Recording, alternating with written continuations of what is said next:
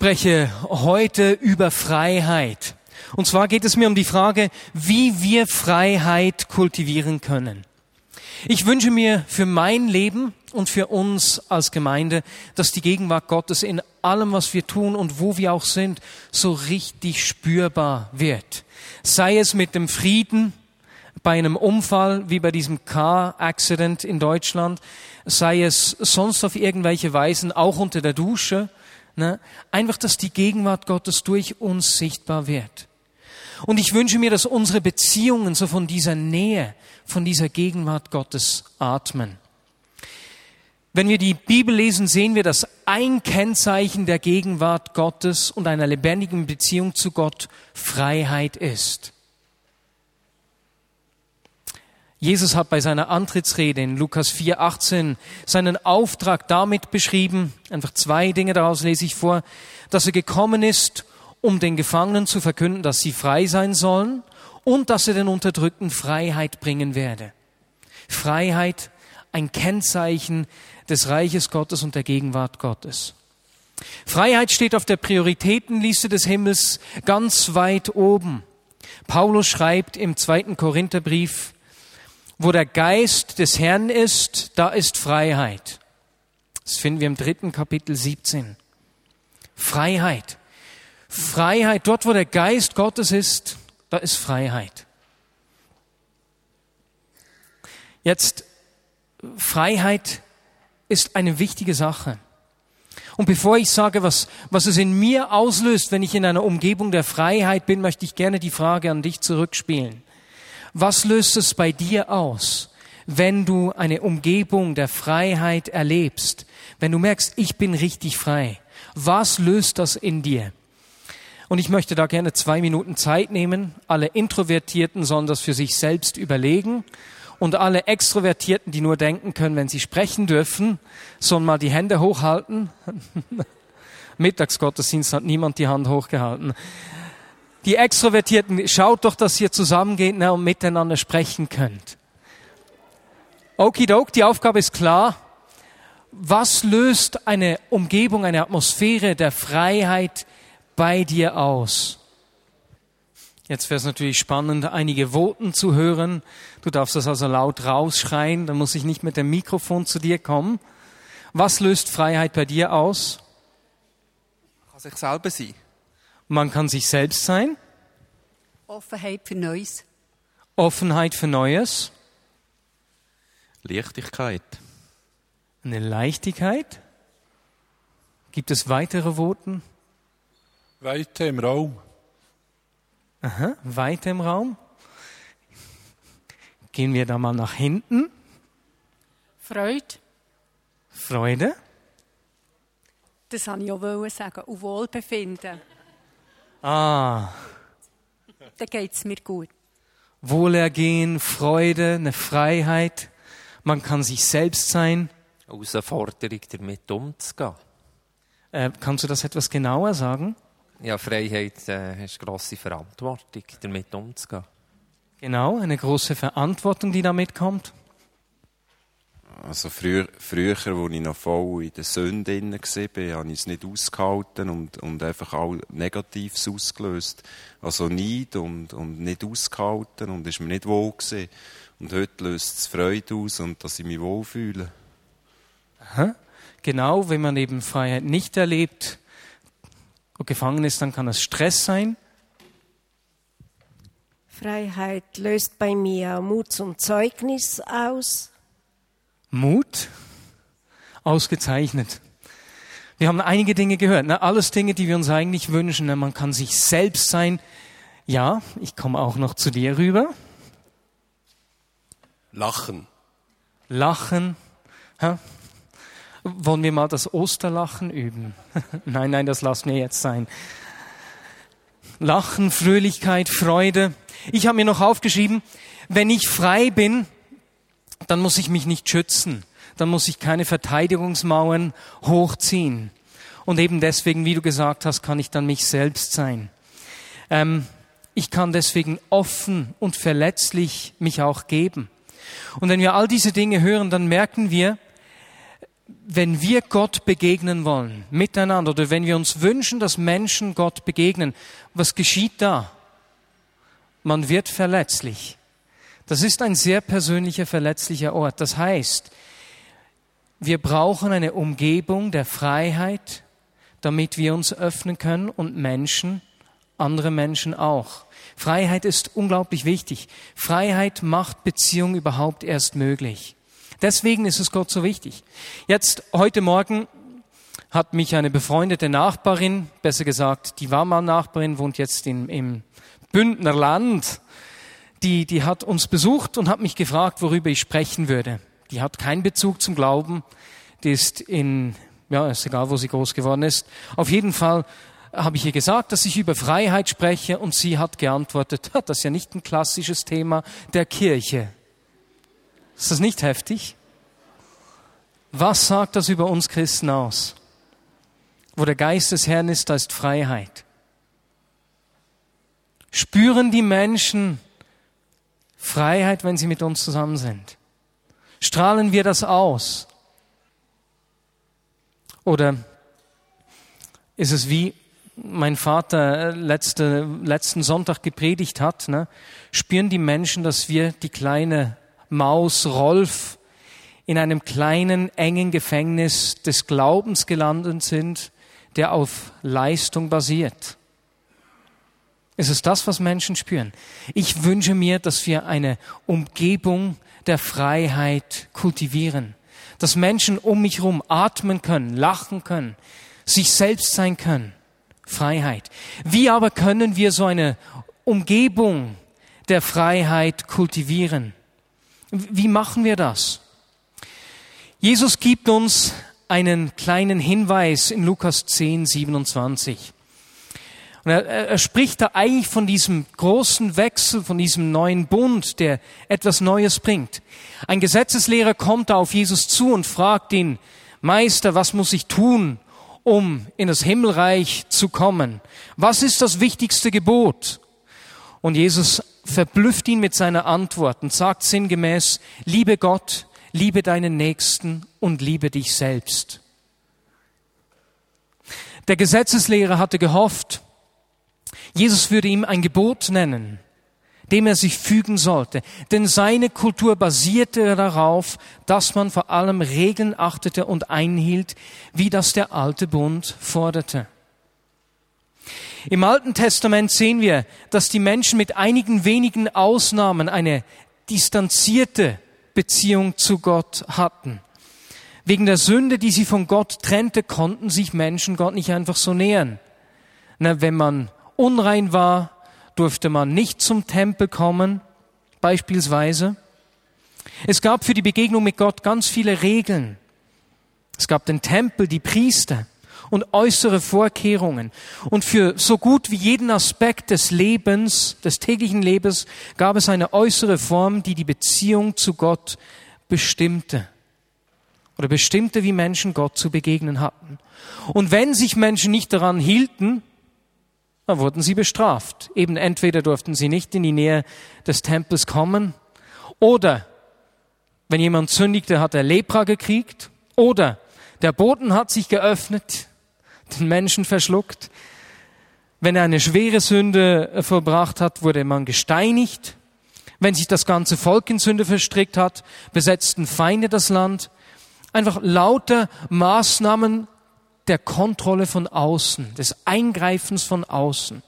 Und so lebte dieser Schriftgelehrte in einer Kultur der externen Kontrolle.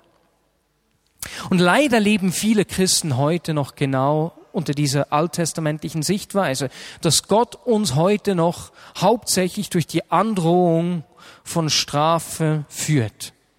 Kennt ihr diese Aussage, Gott straft sofort?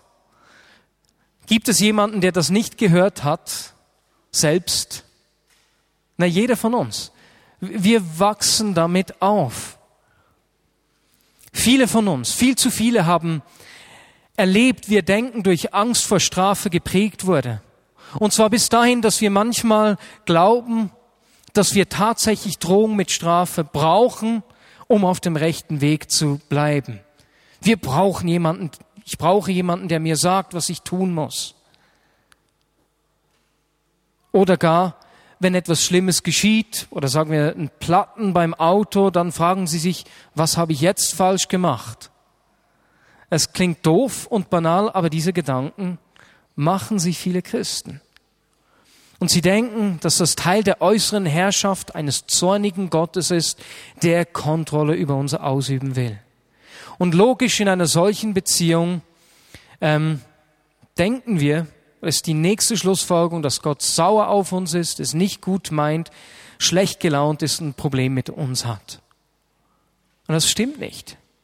Es ist einfach nicht so.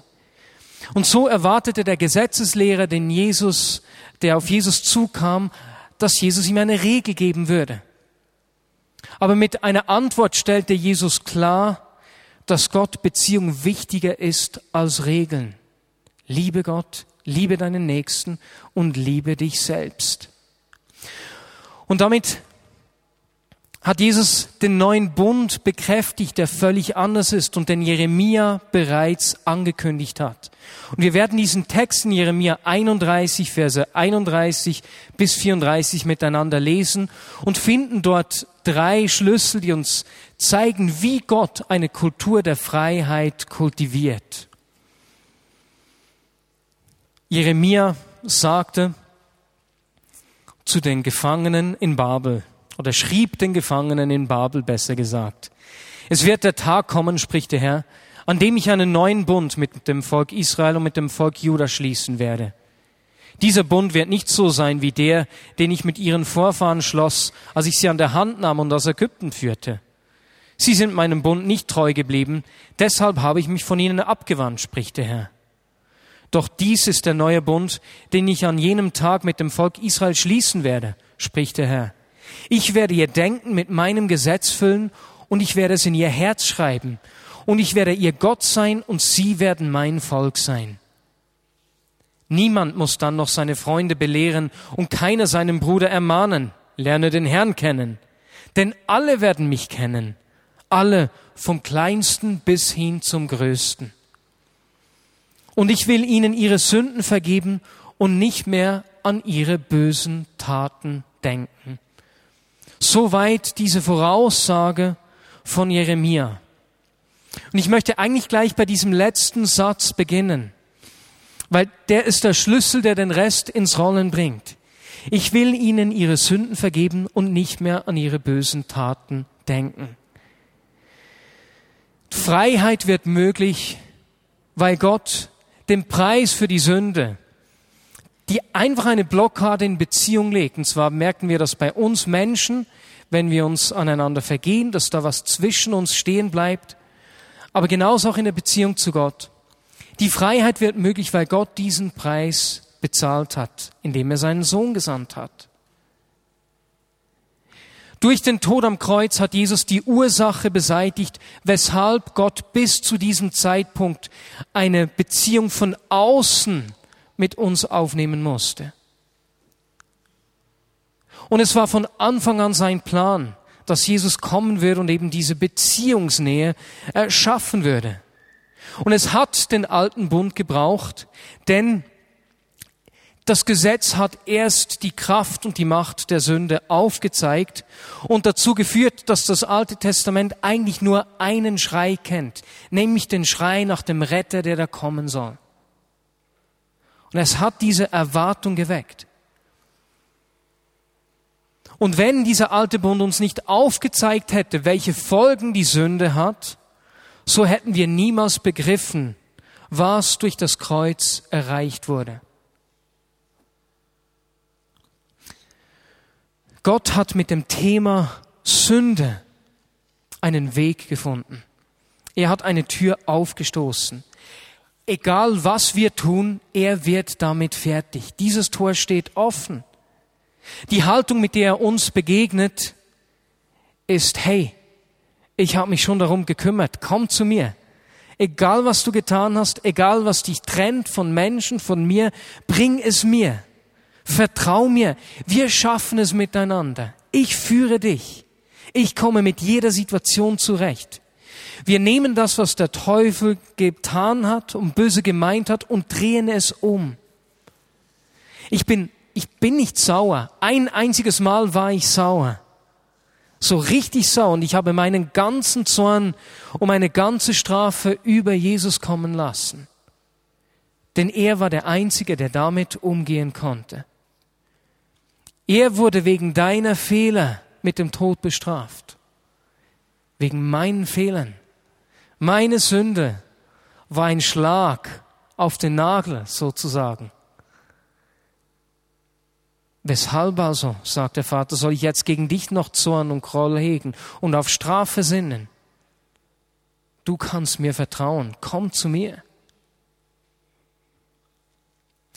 Weil Jesus den Preis für die Sünde bezahlt hat, spielt Strafe, Zorn und Einschüchterung in der Haltung Gottes und im Umgang Gottes mit uns keine Rolle mehr. Er wartet nicht einfach auf unseren nächsten Fehler. Bei ihm sind wir sicher. Wir können uns sicher fühlen. Und weil er diese, diese trennende Sünde aus dem Weg geräumt hat, ist etwas Zweites möglich. Und zwar eben, dass wir nicht länger von außen kontrolliert und bestimmt werden müssen.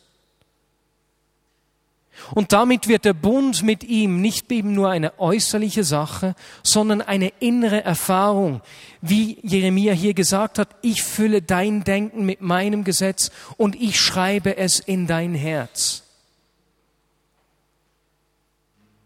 Kann es sein, dass es nicht einfach so eine Brandmarkung ist wie bei Cowboys, die einmal das jung geborene Kalb mit einem heißen Eisen brandmarken und dann steht das für alle Zeiten fest, ne? das ist mein Rind, sondern könnte es sein, dass Gott uns durch diesen Text sagen möchte, dass er uns durch den Geist, in uns lebt, nahe sein will.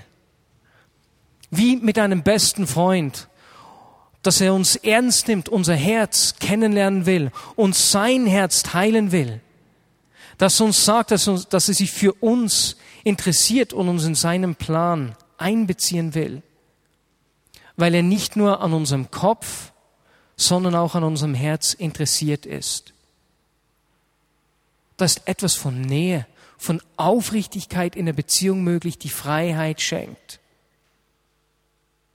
Und die himmlische Beziehungskultur unterscheidet sich meilenweit von allem, was wir auf der Erde antreffen.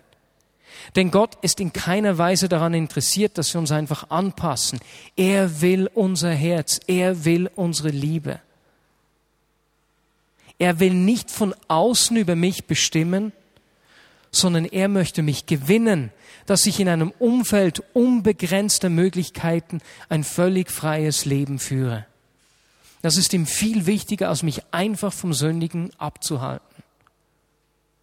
Die Beziehung, diese unmittelbare Beziehung. Und was mich begeistert, ist, dass dort, wo er durch seinen Geist sein Gesetz in unser Herz schreibt und in uns wohnt, eben keine äußere Kontrolle, keine Fremdbestimmung mehr notwendig ist. Jeremia hat gesagt oder geschrieben, niemand muss dann noch seine Freunde belehren und keiner seinen Bruder ermahnen. Alle werden mich kennen vom kleinsten bis zum größten. Jetzt, Johannes drückt es im ersten Johannesbrief 2,27 folgendermaßen aus. Denkt daran, der Heilige Geist, mit dem Christus euch gesalbt hat, ist in euch und bleibt in euch. Deshalb seid ihr nicht darauf angewiesen, dass euch jemand belehrt. Nein, der Geist Gottes, mit dem ihr ausgerüstet seid, gibt euch über alles Aufschluss. Und was er euch lehrt, ist wahr und keine Lüge. Darum bleibt in Christus, wie Gottes Geist es euch gelehrt hat. Und Johannes ermahnt hier, nicht ermahnt, er warnt hier die Empfänger des Briefes vor falschen Lehrern. Aber was er sagt, ist eigentlich, ihr habt den Heiligen Geist und Gott vertraut euch, dass ihr ihm Raum gebt und auf ihn hören werdet. Ist das nicht unglaublich? Gott vertraut dir. Gott vertraut dir, dass du seinem Geist Raum gibst. Dass du richtige Entscheidungen fällst. Jetzt, das ist insofern schwierig, als dass ich mich selbst kenne und weiß, was für Entscheidungen ich manchmal wieder treffe. Und gerade in den letzten Wochen Monaten hatte ich einige Gespräche mit Menschen aus der Vignette Bern, ähm, wo Menschen völlig verstritten sind, sich gegenseitig beschuldigen und teilweise unglaubliches Zeugs tun. Und ich höre das, bin etwas überfordert. Gott, wie gehen wir damit um? Wie gehen wir damit um, dass wir Freiheit kultivieren und nicht wieder Gesetz? Und gleichzeitig, wir müssen die Dinge ansprechen und dann zu sehen, dass er uns vertraut. Das ist doch unglaublich. Er vertraut dir. Freiheit braucht dieses Vertrauen. Gott hat keine weiteren Kontrollmechanismen eingeführt. Jetzt, ich frage mich, und damit sind wir schon beim Schluss der Predigt, ich frage mich, wie das bei unseren Beziehungen aussieht. Ich frage mich, was Menschen über mich sagen würden. Ich bitte dich, dass du dir Gedanken machst, während ich die Fragen stelle, wie Menschen, was Menschen über dich denken würden. Würden Menschen von mir sagen, wenn wir beim Thema Vergebung sind, ne, die Schuld, die aus dem Weg geräumt ist, würden Menschen sagen, ja, Marius, der macht schon zwischendurch Fehler, aber der steht zu seinen Fehlern und kommt sich entschuldigen. Oder würden sie sagen, der verschließt sich? Würden Menschen sagen, ja, wenn, wenn etwas in der Beziehung zwischen mir und Marius ist, weil ich was getan habe, Marius, der spricht das an? Oder würden die Menschen sagen, der lässt das stehen, weil er nicht weiß, wie damit umgehen? Würden Menschen sagen, Marius zeichnet sich dadurch aus, dass er vergibt. Wenn man um Marius rum ist, dann weiß ich, wenn ich was tue, der vergibt mir. Oder bin ich eher für Schuldzuweisungen bekannt? Was für eine Umgebung schaffe ich um mich? Was kultiviere ich oder was kultivierst du um dich rum?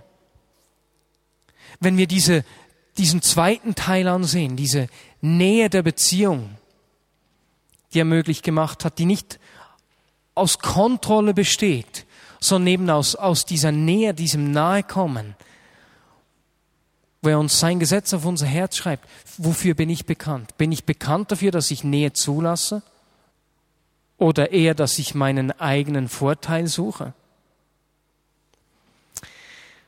Paulus schreibt im Galaterbrief 5,13, Geschwister, ihr seid zur Freiheit berufen, doch gebraucht eure Freiheit nicht als Vorwand, um die Wünsche eurer selbstsüchtigen Natur zu befriedigen, sondern dient einander in Liebe bin ich bekannt dafür, dass ich anderen diene? Lebe ich ehrliche, transparente Beziehung? Nahe Beziehung? Hat Rechenschaft, Transparenz Raum? Oder dann die Frage des Vertrauens.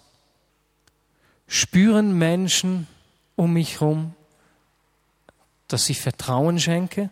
Oder geht von mir eher Misstrauen aus? Das sind Fragen, die mich beschäftigen und die wir mitnehmen können. Strahle ich Vertrauen aus oder eher Erwartungen an andere? Am schlimmsten wären dabei natürlich die unausgesprochenen Erwartungen, denn die kann man eh nie erfüllen. Was schaffe ich für eine Kultur um mich herum? Was atmen meine Beziehungen? Und wir haben vor einer Woche als Bereichsleitungsteam uns auch über diese Fragen unterhalten und einfach gesagt, wir wollen da bei uns hinschauen. Das war teilweise recht schmerzhaft. Wir wollen hinschauen. Wir wollen eine Kultur um uns herum schaffen, wo Menschen atmen können, wo Freiheit herrscht. Lasst uns einen Moment ruhig sein und ich möchte dann zum Schluss noch beten. Jesus, mich begeistert dass du uns so unglaublich vertraust. Sogar dort, wo wir es eigentlich uns selbst nie zutrauen oder zusprechen würden. Jesus, dass du uns vertraust, dass um uns herum Menschen dir begegnen können. Dass du in uns und durch uns die Freiheit kultivieren willst. Und Jesus, für uns als Vignette Bern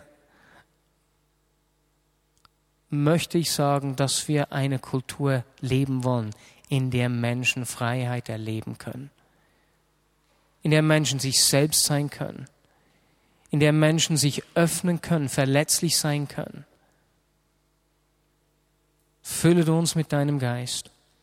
Und wenn ich die, die Aussage dieser Nachbarin höre, die sagt, dass die Kirche nicht für Freiheit bekannt ist, Jesus, begegne du uns, dem Leib in diesem Land. Amen.